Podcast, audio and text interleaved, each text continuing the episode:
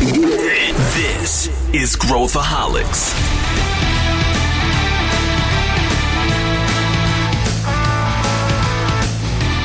Olá pessoal, aqui é Pedro Van Gertner, sou o CEO da ACE e esse é Growthaholics, o nosso podcast onde a gente fala sobre inovação, empreendedorismo e diversos assuntos relacionados.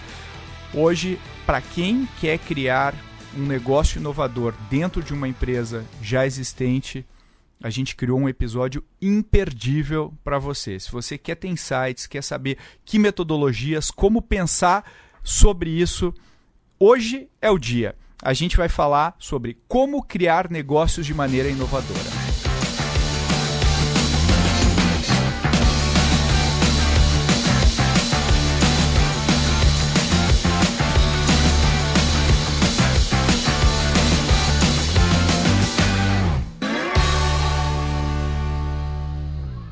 Estamos aqui com Milena Fonseca. Tudo bem, Milena? Tudo bom, Pedro? O que, que você faz na Ace Me? Eu sou Head de Beauty Lounge, que é nosso produto criado para ou criar novos negócios para grandes corporações ou lançar produtos ali que já existem, mas ainda não estão bem posicionados no mercado. Legal. E você, meu amigo Matheus Quelhas? Bem-vindo. Tudo bem? Eu sou Innovation Leader em Beauty Lounge, então eu cuido efetivamente dos projetos e das equipes para que esses novos negócios e essas eficiências operacionais saiam do papel.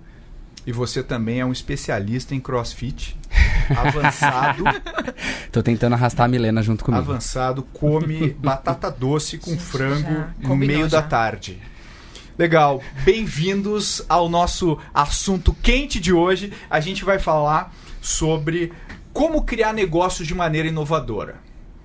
E, e acho que quando a gente fala de criar negócios, tem muita empresa que hum, tá vendo tudo que está acontecendo no mercado, está vendo que tem uma oportunidade uh, em tudo que é lugar. Quando a gente olha, pô, tem oportunidade de um canal digital, tem oportunidade de go-to-market, tem oportunidade de criar um produto novo.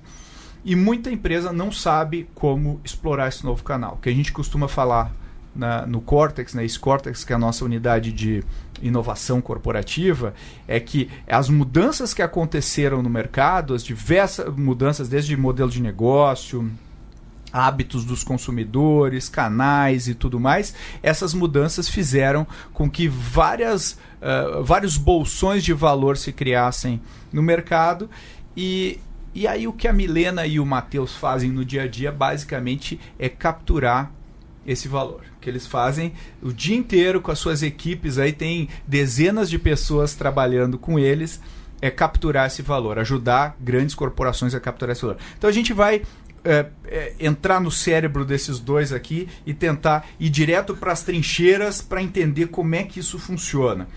E vocês já passaram por várias vezes esse processo aí do produto, é, como que eu penso o produto, como que eu estruturo e dialogando com, com os líderes da, das, da, de corporações. Como é que a gente pensa sobre criar um novo produto? Se eu estou criando um novo produto no mercado, como que eu crio um novo produto? Como é que é o processo de eu, de eu fazer isso? Acho que um ponto de partida é a gente entender como as empresas hoje criam novos produtos e novos negócios, né? Então, geralmente as grandes corporações têm uma área de novos negócios. Essa área está muito focada em pesquisas de mercado robustas que falam tendências globais, tendências nacionais, para onde o mercado está indo. E aí sentam vários executivos numa mesa, entendem para onde a empresa quer ir dentro da estratégia, o que, que eles querem criar como novo negócio e aí tem um time que vai lá e executa, e eles demoram anos para entender se esse negócio faz sentido no nosso mercado ou não, e muitas vezes eles falham. Existe um número muito legal quando a gente fala de startups, que 74% das startups que nascem morrem, e 42% dessas porque não existe uma dor de fato de, de mercado, né? Ninguém quer o seu, pro, seu produto, né? Ninguém tem essa dor que o produto resolve. E o que, o que a gente aprendeu muito na época que a ACE era aceleradora de startups e que a gente trouxe muito para o nosso dia a dia esse, essa metodologia, adaptando, claro, com a realidade das corporações, foi como que eu consigo diagnosticar de fato qual a dor do nosso cliente? Como que eu consigo, sim, olhar para as tendências de mercado, olhar para as pesquisas de mercado, mas olhar em primeiro lugar para o meu cliente, entender quais são as dificuldades desse cliente e o que de fato ele está procurando, o que de fato ele está sentindo falta antes de sair desenvolvendo. É, então, se inicia um processo de conhecimento desse cliente que a gente usa uma teoria de Customer Development, então é o desenvolvimento desse cliente, do Steve Blank, né? Então, quando a gente fala de desenvolvimento do cliente, é, muita gente acha que é, ah, eu vou gerar a dor no cliente, eu vou gerar a necessidade no cliente uhum. e não é bem por aí. Ela já existe. Então, o Customer Development é um desenvolvimento do cliente a partir dos nossos olhos como empresa. Então, a gente tem um, um conceito que a gente fala muito com esses projetos, que é sai do prédio e vai para a rua. Vai entender quem é esse cliente. Então, o primeiro, a primeira etapa é uma descoberta do cliente. Então eles saem, entendem quem é esse cliente, quais são as dores, né? Onde a gente fala que tem uma labareda na, na cabeça, onde está pegando fogo.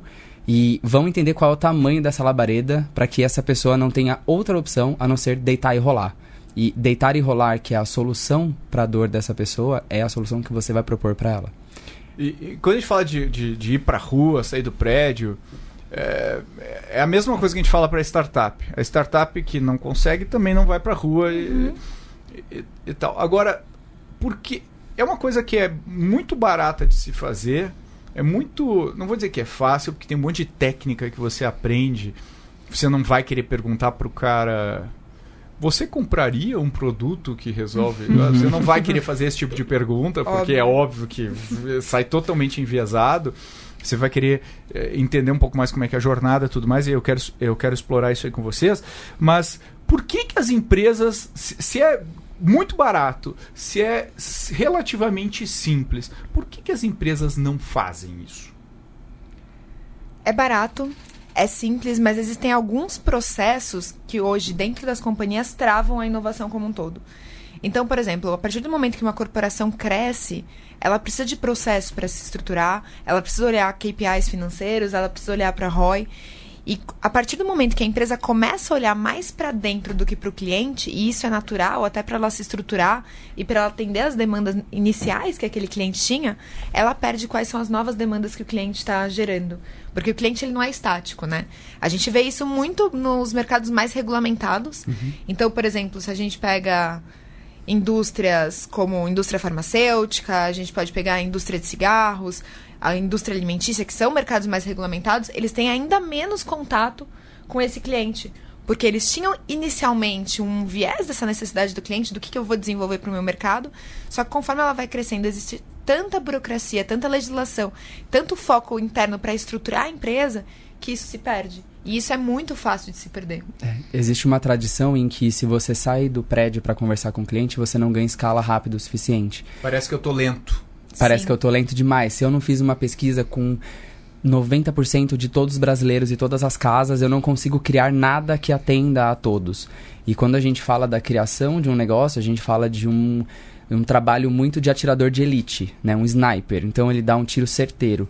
E para isso eu preciso entender esse processo na rua.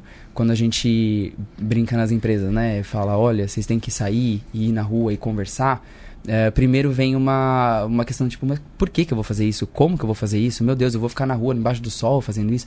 Não é bem por aí, mas também é por aí, né? Em alguns casos é. Em alguns casos é. Em B2B, é, B2C, em B2C principalmente. principalmente, é quando o seu cliente está na rua, você consegue fazer isso. E essas indústrias, elas são muito regulamentadas a nível de varejo. Então, número, número, número.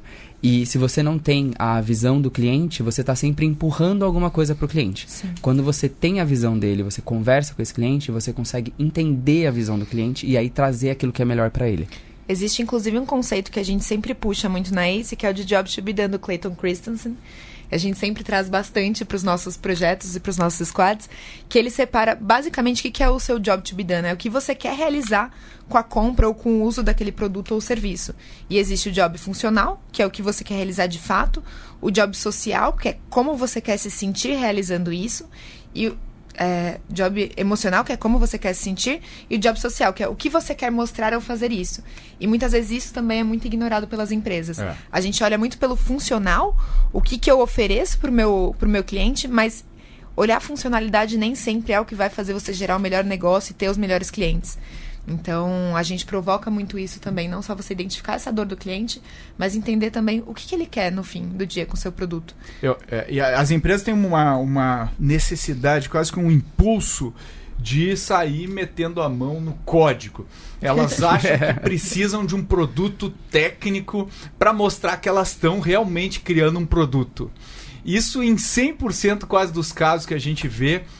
Não, mas quando que vocês vão desenvolver? Quando que eu vou ter o MVP? E as empresas não entendem o MVP normalmente do jeito que uma startup entende o MVP. Uhum. Se pegou o termo MVP, que na verdade é um experimento, né? E se transformou ele num protótipo uh, quase com a cara do produto que a gente quer. Uhum. Então, sempre a gente encontra a pergunta, tá, mas quando que a gente vai ter o produto? Quando? E, e, e, e acho que tem uma, tem uma questão que eu queria ouvir de vocês, que é. Uh, parece que a gente está perdendo tempo fazendo isso, quando na verdade eu meio que sei o que o cliente precisa e eu deveria estar tá desenvolvendo o código. Uhum. E a minha pergunta é: por que, que não é bom sair desenvolvendo código? Basicamente, se você sai desenvolvendo código num método, uh, que é o método tradicional de gestão de projetos, um PMBOK, um Cascata, quando você sai desenvolvendo, você não testa. E aí, a partir do momento que você não testa isso com o cliente, desenvolver um código fica mais caro do que você entender a necessidade do cliente e começar a atender como solução. Então, existem momentos dentro dessa jornada, né? O MVP, que é o produto mínimo viável, todo MVP é um protótipo. Nem todo protótipo é um MVP. Então, imagina que eu, as empresas enxergam um protótipo como algo quase 100% o produto que eu vou pôr no ar e tem um preciosismo por trás, porque existem essas rigidez, né? Essas rigidezes que existem da, das empresas já tradicionalmente. E quando a gente fala do MVP em si, ou seja, desse experimento, a gente testa com aquilo que vai trazer o, ma o maior valor para o cliente no final. Então, eu entendo qual é o maior valor para ele, a maior dor que eu quero solucionar e coloco aquela solução no ar. Esse, esse é um ponto legal, né, Milena? De é uma é, um, é foco extremo, né? Que é você pegar uh, de 10 coisas que você poderia fazer, pegar uma e mergulhar nessa uma e resolver de fato aquele problema, né? Exato. Já diria Einstein, né? Não sou mais inteligente do que ninguém, só fico mais tempo com os problemas. Então, o que a gente põe geralmente é os times muito focados em uma hipótese, uma grande hipótese de cada vez, Pra trabalhar essa hipótese, eles estão rindo aqui da minha cara, eu vou rir junto. Não, mas eu achei boa. Tua... Foi ótimo, a gente é tá ótima a gente gostou da tua, da tua é... citação. Trabalhar cada vez um experimento por vez, uma hipótese por vez, e o que acontece muito nas grandes corporações é, eu tenho uma ideia, e aí muitas vezes eles põem lá, vou lá colocar cinco executivos para fazer um design thinking, e aí a gente já falou bastante disso em workshops de post-it funcionam, quem não ouviu Tá ouça lá, lá nosso lá. Segundo podcast? É, é um dos mais ouvidos até hoje. e... É o primeiro podcast. E muitas vezes a solução ela está muito focada no que os executivos acham que o cliente quer. Eles criam um aplicativo ou um MVP quase similar ao produto, como o Pedro falou. E você tem tantas hipóteses e tantas variáveis de incerteza que quando você vai para o mercado pode ser que seu resultado seja bom, mas não porque o negócio ou o produto não é bom, mas sim porque alguma pecinha ali não está ajustada. Você não isolou não as, variáveis. as variáveis. Pensa exatamente. como uma engrenagem, né? Se tem uma pecinha que está ali fora do local, essa engrenagem não vai rodar bem. Isso não significa que as outras peças não estejam bem encaixadas. Então é por isso que é importante a gente fazer primeiro o MVP. E a gente chama de concierge, né? Eu não sei quem assistiu aí MIB Homens de Preto, mas é basicamente naquela cena do carteiro que tem um um ETzinho ali jogando as cartas dentro do, da caixa, só que na verdade parece que é algo super automatizado, mas não é. Então, vale a pena você fazer um MVP concierge em que você é a tecnologia do seu produto. Isso acontece muito quando a gente tem negócios que demandam um chatbot, por exemplo. Uhum. A gente põe a galera para ficar respondendo, fingindo que é um chat, até a gente entender as principais interações do cliente com esse produto e você entender de fato esse cliente, anotar as percepções, anotar as nuances, encontrar padrões para aí sim você entender se vale a pena você desenvolver aquilo ou não e pivotar ou não. E uh, uma das coisas, um dos elementos mais importantes disso é você fazer, é, saber para quem você está desenvolvendo o produto. Uhum. Quer dizer, não adianta ah, é um produto para o mercado, ou é um, uma, um, é um produto financeiro, é uma wallet para todo o mercado. Não existe isso. A gente parte de uma, de uma pessoa, de uma persona, né, como a gente uhum. costuma chamar, e a gente pega um problema específico e a gente tenta destroçar aquele problema. A gente uhum. foca naquele problema para aquela pessoa que para outra persona talvez não seja o mesmo problema ou talvez não seja a mesma coisa. Como é que funciona essa parte que a gente chama de mapeamento de personas e o quanto disso é esoterismo e o quanto disso é data-driven? No caso, é super data-driven, do início ao fim. Até quando a gente fala de métodos estatísticos, você está falando de pesquisas quali, exploratórias, pesquisas quali, aprofundadas e pesquisas quantitativas. Então, qualitativa e quantitativa. Quando a gente inicia o processo, você entende as pessoas, vai conversando com elas mesmo, fazendo perguntas baseadas em hipóteses e achismos, baseados em certezas, suposições e dúvidas que você pode ter. Então, é uma matriz que a gente chama de matriz CSD. Com essa matriz você gera umas hipóteses, que são experimentos que eu quero testar. Então, estatisticamente falando, eu estou testando hipótese 1 ou hipótese 0. E, e o 0 sendo a negação da 1, né? Uh, e aí, então, eu vou para a rua e testo as hipóteses. O que a gente tira de primeiros insights? Então, o, o modelo que a gente usa é o de saturação de insight. Então, chega uma hora que eu estou conversando com as pessoas e eu sei exatamente qual é a próxima resposta que ela vai dar. Então eu saturei todos os insights. Eu não tiro mais nada de novo conversando com mais pessoas. Quer dizer, um padrão se estabelece. Perfeito, já tem um padrão. Desse padrão, eu estabeleço quais são os fatores de diferenciação de comportamento. Então eu descubro o que diferencia o comportamento da pessoa A para a pessoa B, e aí eu vou quebrando essas pessoas, né, esse público todo em várias pessoas e gera um rascunho né, de quem são essas pessoas. A partir disso, uma nova matriz CSD para entender quais são as certezas que a gente tem de cada persona, as suposições de cada persona e as dúvidas de cada persona e aprofunda esse questionário. E aí pega mais um volume.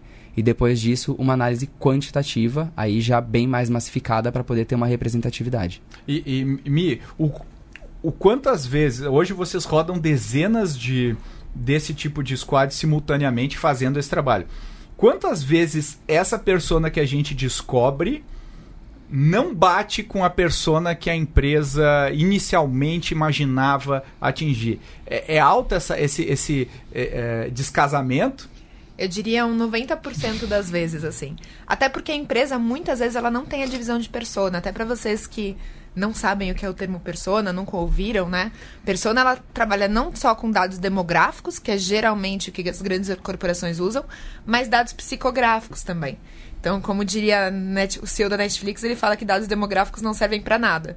Então, o quanto que a gente consegue usar esses dados psicográficos e todo esse entendimento de comportamento de pessoas para agregar a visão demográfica que a empresa já tem. Então, em termos de demografia, muitas vezes a empresa conhece o público dela. Uhum. Ela tem várias pesquisas, ela tem budget suficiente para financiar diversas empresas de pesquisa e consultorias para fazer esse trabalho. Mas, de fato, entender o que passa na cabeça dessas pessoas, qual é o cerne, como que elas se sentem ao usar o produto, como que elas se sentem ao usar o serviço, que é o grande diferencial, isso em 95% das vezes é completamente diferente. O quanto vocês estariam confortáveis se eu falasse para vocês que eu desenhei uma persona e eu fiquei uma, uma semana trancado dentro de uma sala fazendo um brainstorming com especialistas de mercado e eu desenhei quem é a minha persona ideal para daí para rua. O quanto vocês confiariam nesse dado se eu apresentasse para vocês? Pedro, até dói o ouvido. 0%. 0%. 0%. Ou seja, 0%. persona a gente não acha, uh, a gente descobre, né? A gente vai pra rua e descobre. A gente pode até ter hipóteses de persona, isso não é um problema. Então, se você chegar para mim e falar assim, ó, tenho hipótese que meu cliente é esse, ok, isso não vale de nada até a gente ir pra rua validar e entender o perfil de fato desse cliente. Exato. Mas eu já sei a minha persona, eu tô há 10 anos trabalhando nesse mercado e eu sei exatamente para quem eu vendo. O que, Vamos que você responde? Gente pra rua. Vamos com a gente pra rua. Há 10 anos você usava smartphone? Há 10 anos você tinha o padrão de consumo que você tem hoje? Não. Então, tudo muda. Exatamente, exatamente. Agora, uma coisa que a gente enfrenta muito, a gente vai lá e fala: olha, eu quero criar um negócio novo aqui na minha empresa. É, normalmente, uh, os pedidos vão numa linha de reforçar o produto atual do negócio. Né? Eu vou lá, mas eu é uma, é, é, é digamos assim, é um, quase um, um desdobramento do meu produto atual. Uh, legal, mas quando a gente fala de capturar valor não capturado, que é o que a gente está falando lá, a gente não necessariamente está falando do produto total da empresa. Ou seja, a gente pode pegar um produto que efetivamente, eu estou fazendo aspas com a mão, canibalize o meu produto atual. Uhum. Como é que vocês recomendam que uma empresa pense sobre isso? Existe um ótimo livro chamado A Estratégia da Inovação Radical. Peraí, deixa eu anotar, deixa eu anotar aqui. Vai estar tá nos, vai tá nos no, nas notas aí do Excelente episódio. Livro, Excelente pessoal, leiam. Recomendo, eu não li, mas... É... que traz alguns princípios dessa inovação para grandes corporações mesmo. Então, uma delas é o que a gente chama de mate o seu próprio negócio. E quando a gente fala isso nas grandes empresas, todo tipo de reação pode surgir, até o nível de você está falando para mim que eu vou implodir tudo que eu criei e vou começar tudo do zero? Não. Então, a única coisa que a gente sabe na vida é que os mercados vão ser disruptados de alguma forma. Vai ter alguma mudança drástica e radical de alguma forma. Então, que seja a gente, a própria empresa, a fazer isso e a ser o direcionador que do mercado. Alguém vai fazer. Alguém vai fazer. Então, para isso, dependendo da empresa, né, e aí a gente fala de até uma uma pirâmide de conhecimento e inovação. Eles têm um desenho de uma pirâmide aqui, eu estou só descrevendo, vocês vão ver que é uma pirâmide, eu, eu acho legal, eu estou curioso aqui para que eles me digam, me contem. É, existem empresas que estão uh, no nível de um pouco de resistência ao nível de inovação. É tipo, eu já faço isso há 30 anos, eu vou continuar fazendo isso durante os próximos 30 anos e nada vai mudar. Uh, existem empresas que estão no momento já de descoberta da inovação. Uh, algumas que já têm a execução de inovação uh, dentro do seu, do seu core, e as empresas que são assim totalmente focadas em inovação, em que isso já não tem nenhuma barreira de fricção. E aí, quando a gente fala desse. do o como eu faço para entrar, nesse, entrar no novo mercado, ou não fazer só uma melhoria no que eu já tenho, mas fazer alguma coisa nova, uh, quando é uma empresa que ainda está em descoberta ou em resistência, a gente pensa em separar um pouco as estruturas. Então a gente tira um pouco a estrutura do novo negócio de dentro da empresa, a operação continua, a gente começa a entender novos modelos e novos negócios e depois a gente cresce esses novos modelos e novos negócios. Exatamente, principalmente para vocês, gestores de inovação que estão numa empresa resistente, nesse primeiro momento a inovação ela é muito feita por quick wins. Então, o que, que a gente pode fazer que vai gerar um ganho aí no máximo em um ano, dentro da sua empresa, para que de fato isso depois possa ir mudando a mentalidade da sua empresa de que inovação gera sim resultados. E a gente fala que inovação que não gera resultados não é inovação at all. Uhum e que sim a gente pode gerar uma transformação dentro do mindset das pessoas e dentro da estrutura organizacional da empresa através de projetos inicialmente pequenos antes de vocês começarem a criar novos negócios. Perfeito. É, o, esses dias eu estava lendo um, um artigo da, da, da, acho que era da Harvard Business Review e eles estavam falando de um termo que é capital de inovação, que você não pode sair inovando na sua empresa sem criar o capital de inovação seja interno, seja externo. Exato. Então, é, e aí vem um ponto que a Milena falou bem, que é, é, eu não vou criar um super app com wallet e não sei o que, se o meu negócio tradicional ainda tem um monte de coisa para eu fazer, né, para eu, eu executar, ou, ou tem negócios adjacentes que são muito mais fáceis de eu capturar valor, uh, em vez de eu partir para lá. E eu vejo muita empresa partindo para esse caminho Reinventando a roda. Reinventar né? a roda e tentar fazer um negócio e acaba se frustrando e o que acaba acontecendo é queima o filme e reduz o capital de inovação porque o próximo projeto ela vai ter dificuldade de aprovar por, porque ela queimou na largada. Então, uh, esse negócio do quick win é muito interessante. Eu sei que o, o Matheus, quando ele está tocando, é, ajudando um time a, a, a performar, ele tem esse olhar muito muito fo muito focado nisso, né, Matheus? Como é, que, como é que funciona? Como é que você prioriza o que, que você vai fazer em termos de, de inovação? E, entendendo aqui que não necessariamente aquilo que a empresa imaginava que ia fazer é o que vai se fazer. Porque depois de todo esse processo aí vão surgir vários insights que a gente nem imaginava, né? Perfeito. Nesse sentido, quando a gente vai trabalhar com as empresas, a gente não fala eu quero um produto assim, assim, assim, assim para o mercado. A gente entra em uma tese. E aí a gente trabalha dentro dessa tese. Às vezes as pessoas já têm uma ideia de que, que vai ser o produto, mas o cliente fala que não é isso, né? O que a solução que cabe para ele é outra. Então, como que a gente prioriza? Esses, é, esses ganhos rápidos, esses quick wins, eles normalmente dentro das zonas de inovação, eles são focados em produtividade ou performance. Explica a zona. Então, o que, que é zona de inovação, são, são quatro zonas de inovação. Para quem não leu, existe um livro chamado Zone to Win, que explica as quatro zonas de inovação. Eu tenho quatro, duas sendo dentro do business principal da empresa, ou seja, dentro do modelo de negócios atual, e duas que são fora do, do modelo de negócios atual. E aí, quando a gente fala dessas empresas que investem esse capital de inovação e tem uma primeira decepção no meio do caminho uh, com algum investimento, é porque elas esperam que o resultado desse investimento seja tão rápido quanto algo que já está operado, operando há muito tempo. Então, elas olham para aquele retorno sobre o investimento tradicional. E não dá para fazer isso, porque a gente está apostando em alguma coisa, né? Então, eu estou investindo com risco em alguma coisa. Então, a primeira parte, quando a gente pega um, um, projeto, é entender quais são os ganhos rápidos. Então, em termos de produtividade, que é uma das zonas, é o como eu consigo reduzir os meus custos, ou ganhar mais tempo, ou melhorar a minha eficiência operacional. Então, é o que a gente olha. Quando eu falo em performance, é o como eu aumento as minhas vendas, ou eu aumento meu canal de vendas, ou meu canal de aquisição de clientes. Então, esses ou são normalmente. Um canal, ou lanço né? um novo canal, perfeito. Então, como que eu consigo me posicionar cada vez melhor? E esse é quando você vê um, um ganho rápido dentro do próprio modelo da empresa. Do outro lado, que é esse, normalmente vai para onde vai esse capital da inovação, é, a gente faz, tem as zonas de incubação, então são negócios que a gente está apostando e a gente não sabe aonde vai dar. É, então é como se fosse um investimento de risco mesmo. Então eu entendo o negócio, eu te, entendo uh, o cliente, a solução que vai servir para isso, ela não escalável no primeiro momento. E eu tenho uma quarta zona, que é a zona de transformação, que são negócios fora do meu modelo atual que podem ser transformadores do maior fluxo de capital que eu tenho na empresa hoje e de operação. Legal. Bom, voltando para sua. Esse é um parênteses aí.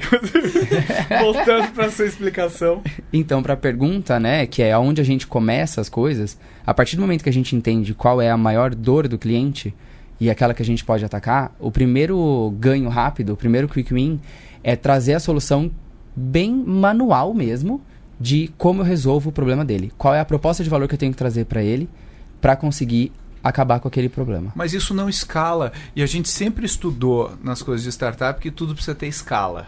Sim. E, e, e aí, e, e, mesmo startup, quando vai falar com o investidor iniciante e ela está no começo da jornada, fala, mas isso não escala? E como é que vocês respondem? No início ela é realmente não escalável mesmo. Então, assim, pegando até um gancho da Milena de, às vezes, projetos que precisam de um chatbot, você fala, ah, eu vou escalar com um chatbot mas você ainda nem entendeu quais são os parâmetros de comunicação com o cliente. Então precisa de um conhecimento mais manual antes de começar a escalar. Existem várias formas de escalar. Eu posso aumentar minha operação, eu posso aumentar a tecnologia, eu posso abrir uh, uma nova unidade, enfim, existem N formas de conseguir novos canais, novos clientes, novos processos e novas ferramentas. Mas o que a gente traz muito é que inova é, tecnologia é meio, não é a inovação em si. Então, é o como a gente vai trabalhando esse, essa mentalidade, né, esse mindset de que a partir do momento em que eu entendo uh, o, o que é a solução para o meu cliente, eu consigo sim achar outras formas de escalar. O que acontece em algumas empresas, trazendo contraponto, é a autossabotagem também. Então eles ficam muito tempo no MVP, muito tempo no concierge e não escalam nunca por medo de errar. Gera dopamina, né? Gera uhum. dopamina. A gente vê aquele protótipo, aquela sala cheia de papel colado na parede. Uau! Vai dar certo. O plano para, né, que nem o Cebolinha Exato. lá, o plano infalível né, do Cebolinha, que nunca dá certo. Então é importante saber. Inovação ele tem bastante ciência, mas tem bastante de arte também. E tem bastante de... A gente entendeu o nosso cliente, a gente entendeu qual é o caminho a seguir. Beleza. Agora a gente passa para um próximo passo onde a gente vai tentar ganhar um pouco mais de mercado. Ganhei mercado, ok, vamos para um próximo passo onde eu vou testar outros canais.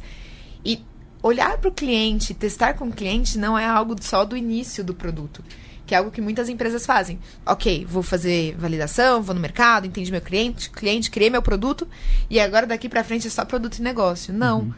Não dá para ficar só na fase de descoberta de cliente, mas também você não pode ir para o produto e esquecer que existia um cliente lá no começo.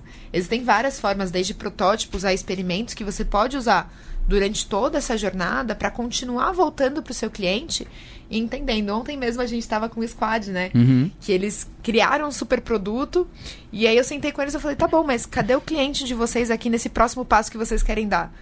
Ah, não, a gente acha que o cliente é isso. Não, volta para a rua. Não, mas a gente já foi para a rua. Volta entende se é isso mesmo, valida com ele se é esse o caminho, e aí vocês criam essa tecnologia.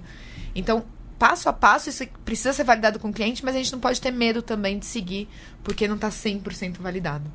Agora, é, quando, a gente fala dessa de, desse, desse mundo de criar um novo negócio, acho que tem dois elementos que eu queria explorar. Acho que o primeiro que eu queria perguntar para vocês é uh, quando que eu quando que eu deixo esse time colado na minha operação? Quando que eu deixo o time fora da minha operação? E, e, e aí, só para encaixar uma segunda pergunta aqui. Uh, eu vou em muita empresa, muita mesmo, em que as pessoas têm um produto que um squad desenvolveu, mas esse produto tem meia dúzia de pessoas usando e ele não está conseguindo dar o próximo passo para levar ele para o mercado de maneira mais agressiva e tudo mais. Então, co como é que as duas perguntas aí, talvez algumas alguma correlação entre elas, mas uh, como é que vocês veem isso na prática, direto das trincheiras? Geralmente o que a gente faz inicialmente é sempre separar o squad da operação. Isso para eles terem toda a fase de descoberta até eles desenharem um produto. Por quê? Quando o squad fica dentro da corporação, existe. A gente brinca dos anticorpos que a gente sempre fala aqui, mas várias pressões, corporativas, o diretor senta do lado deles porque acha legal a sala colorida, um outro diretor quer ganhar alguma coisa com o projeto, já dá um pitaco ali, vem o CEO, coloca uma pressão. E aí, de novo, por mais que o time ele queira inovar, ele tenha metodologia para inovar, ainda existe toda um, uma questão de sou empregado desta empresa, sou um colaborador aqui e tenho medo de ser desligado. Então, se eu não seguir a visão que o meu chefe quer, eu não vou ter emprego depois quando acabar esse projeto. Então, até para evitar isso e gerar essa segurança psicológica no time, a gente separa eles da operação, a gente faz com que eles criem o primeiro MVP junto com a gente, fora da operação, e aos poucos, quando a gente fala de horizonte 1, que é que o Mate comentou, quando a solução está validada, a gente começa a inserir aos poucos com as pessoas chaves que vão rodar essa solução posteriormente.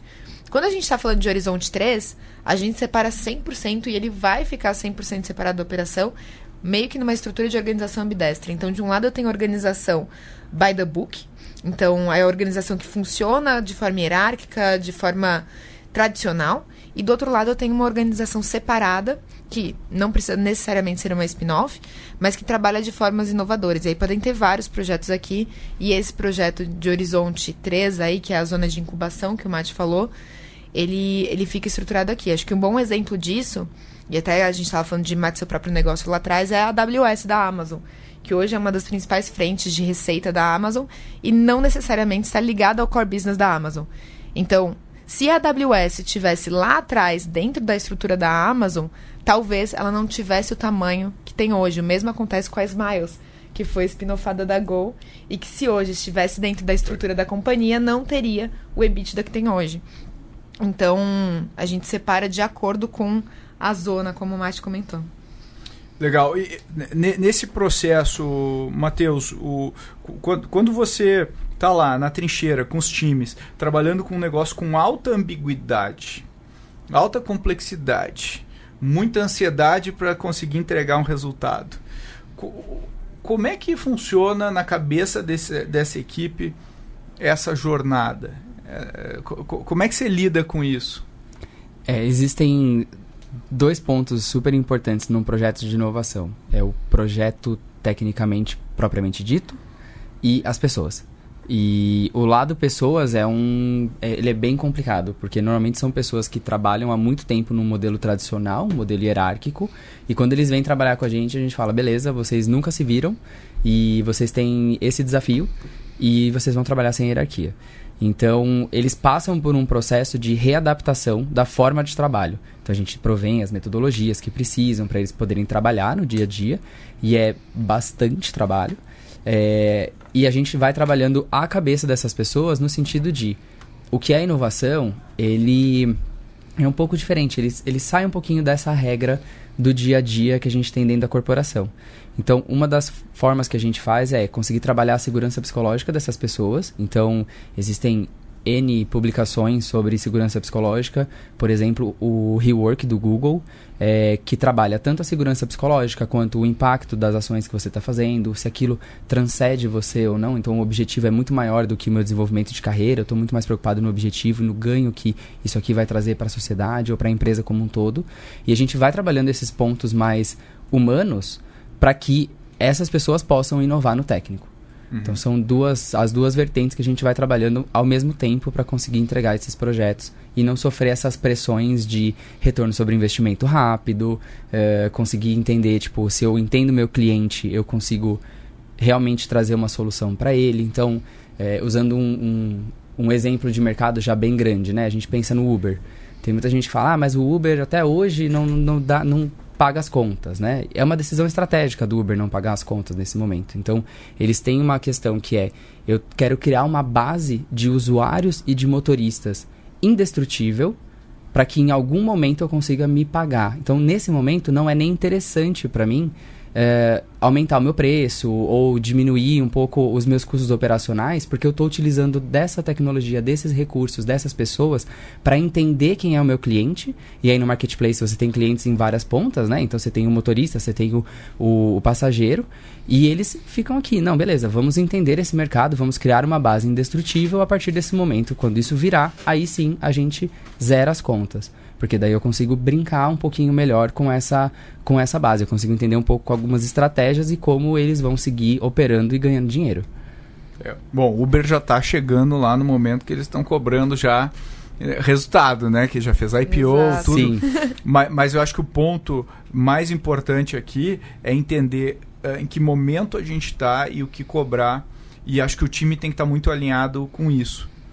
E agora vamos, uh, vamos tentar dar alguns conselhos aqui, vamos tentar eh, resumir algumas coisas para o pessoal que está ouvindo. E acho que vale para todo mundo, né? não necessariamente só para uma grande empresa, mas todo mundo quer criar algum negócio de maneira inovadora e eh, especialmente uma, uma, uma, uma, corporação que já tem um negócio e essa é uma dificuldade adicional, uhum. né, que é o famoso dilema da inovação aí do nosso amigo Clayton Christensen, que a Milena já mencionou. Mas o, o, que dicas que a gente pode dar? Quer dizer, um, aquela coisa que a gente já falou antes, o time part-time versus time full-time, uh, ir para a rua, já sair com uma diretriz de produto versus descobrir o produto a partir de uma tese. O que, que a gente poderia falar para quem está ouvindo? Acho que o primeiro é conheça seu cliente, vá para a rua, entenda as necessidades dele, entenda os desafios desse cliente. Entendendo o seu cliente, é importante também você entender do seu mercado. Então, pesquise modelos de negócio, modelos de negócio, quais são as complexidades. Hoje existe uma tendência muito grande em plataformitizar tudo, é tudo plataforma, é tudo marketplace. Então, é importante você entender qual é o melhor modelo de negócio para você, não seguir as tendências é, necessariamente para onde está todo mundo indo, mas é fazer uma análise profunda dos indicadores que você precisa ter, a dificuldade de você colocar o seu, seu negócio para rodar. Tenha um bolsão de dinheiro, pode ser o capital da inovação, se você está dentro de uma grande corporação, ou tenha um bolsão para você se bancar por um período aí, se você for empreender por si só, porque demora para a inovação gerar, gerar retornos financeiros, quando a gente está falando de inovação em novos negócios, não necessariamente novos produtos.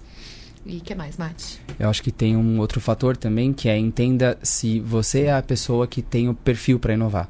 Então, existem pessoas que trabalham num perfil de operação e tudo bem. Isso, é, isso pode vir do time. Isso em questão do time execução, ou execução, né? enfim. Porque é um, um, investimento de risco, vamos dizer assim. É um investimento de risco de tempo, de carreira, de trabalho, de projeto, de vida.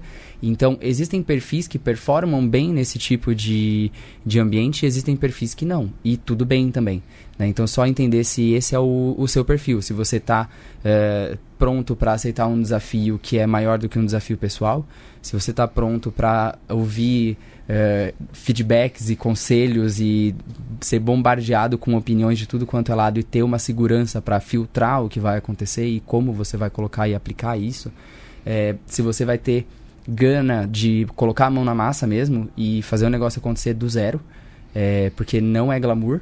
Não é sexy. Não é sexy, não é glamour. É lágrimas e suor.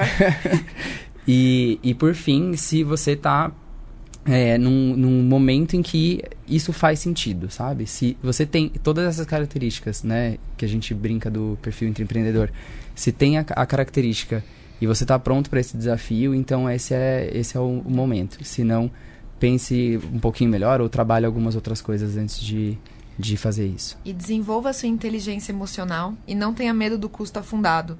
Não é porque você passou seis meses criando um produto que você tem que continuar com ele pro resto da vida. Se ele não tiver dando certo, é melhor matar, começar do zero ou pivotar e migrar esse produto para outro modelo de negócios do que você seguir e afundar junto com o Titanic.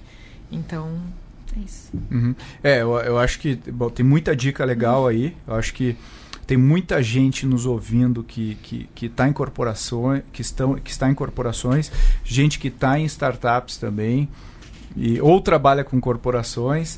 Uh, e uma, uma, última pergunta aqui antes da gente encerrar. É, tem muita gente que fala o seguinte: eu vou criar um programa de aproximação com startups, porque as startups vão vir e já tem o produto pronto e eu já estou resolvido. Por que, que, por que, que eu vou fazer dentro de casa esse produto e não trazer uma startup? Como é que a gente pode aconselhar alguém? É, é, uma, é, é, é e ou é ou? Ou como é, que a gente, como é que a gente enxerga isso? É e, tá? Não é ou, é e. Então, a startup, sim, ela já está pronta, já está com um produto, já tem um, uma mentalidade desse tipo de experimentação e pode existir uma aproximação muito boa em que isso, ela esteja num ponto de ser um, um braço ou até ser incorporada dentro da empresa para conseguir, de alguma forma, mudar um pouco as estruturas. Mas o, o outro ponto é a startup que você está se aproximando, ela não tem a sua cultura, ela não tem a sua história, não tem a sua riqueza de detalhes, não tem a sua vivência. Então é um E. Você consegue exemplos com as startups, mas também trabalha interno para que isso seja uma máquina viral e, e as coisas mudem numa, conta, numa velocidade. A empresa. Perfeito, contamine a empresa para isso mudar numa velocidade incrível. E além disso, o que a gente vê são muitas empresas se conectando com startups sem antes entender o que seu cliente quer. Então, poxa, eu quero criar esse produto, essa startup já tem, eu vou comprar essa startup ou eu vou fazer uma parceria com essa startup para oferecer o produto mas essa empresa ainda nem entendeu o cliente. Então é importante você passar por esse processo de descoberta do cliente, entender quais são os bolsões de valor, como o Pedro disse, porque você precisa destravar dentro da sua organização. E aí sim, se tiver uma oportunidade que você pode plugar uma startup e desenvolver um novo negócio, aí você faz isso. Mas tudo bem pensado e bem, muito com dados antes de você sair comprando ou fazendo parcerias aí pelo mercado. Legal. Bom, uh, Milena Fonseca, muito obrigado pela sua participação. Obrigada, Pedro. Foi um prazer contar com você e Matheus Quelhas, que saindo daqui eu sei que vai direto para o CrossFit. Uh, muito obrigado pela sua participação. Primeira participação aqui no Growthaholics. Obrigado, Pedro. É um prazer primeira de muitas, né? Espero. Opa, eu também. Espero assim. então, a gente deu, a gente eh, conseguiu falar de bastante coisa, desde metodologias, uh, formas de pensar, uh, formas de atuar. Eu acho que esse é um tema que está muito quente dentro das corporações, tem muita oportunidade. Eu prefiro enxergar isso uh, pela ótica da oportunidade, não pela ótica do medo, porque quando a gente pensa, ah, minha empresa vai ser eh, disruptada aí no mercado, eu preciso correr. Eu acho que isso aí não gera uh, o framework mental necessário para a gente enfrentar uhum. tudo isso, né? Toda empresa vai morrer, né? Toda empresa vai morrer e, e, e não, não, isso aí não é uma motivação. Eu acho que a motivação deveria ser o contrário, deveria ser, olha quanta riqueza tem aí que eu não capturei, que eu posso capturar. E aí acho que a gente tem N ferramentas disponíveis hoje, metodologicamente falando, em termos de mindset, que podem ajudar a destravar muito valor quase que imediatamente para a maior parte dos negócios. Então, tem muita riqueza aí que cabe aos, aos líderes pensarem como capturar e a gente está vivendo uma, uma era de mercado que é muito positiva para isso. Né? Milena, se alguém quiser falar sobre, sobre isso uh, contigo, qual que é o teu e-mail? milena.goace.vc Legal, então a, a Milena está aí Podem me procurar. Fazendo junto com o Matheus e todo o time de Build and Launch, fazendo isso o dia inteiro. Quem tiver insights, dúvidas, é, converse com ela que acho que tem muita coisa para a gente discutir. E se você tiver exemplos legais, A gente quer ouvir também. A gente, Mandem pra gente aí. É, a gente pode colocar nas próximas edições do podcast. A gente gosta também de, de trazer exemplos de fora. Se você gostou desse episódio, não deixe de compartilhar com quem você acha que precisa ouvir esse episódio, que tiraria proveito, tiraria algum insight. Não deixe de comentar nas mídias sociais. A gente adora receber as suas mensagens, seja por e-mail para renata@goace.vc, seja no Instagram, seja no LinkedIn. A gente adora ver as suas mensagens. Se você gosta eh, ainda mais de, de, de receber na sua caixa de e-mail novidades da ACE, assine o Growthaholics. Basta ir no Google e procurar assinar Growthaholics. O primeiro resultado, você bota seu e-mail, seu nome e pronto, você vai receber toda quinta-feira notícias quentinhas que eu viro a madrugada escrevendo para você, querido ouvinte, querido, querido uh, uh, espectador aí do Growthaholics. Até a próxima! Até a próxima.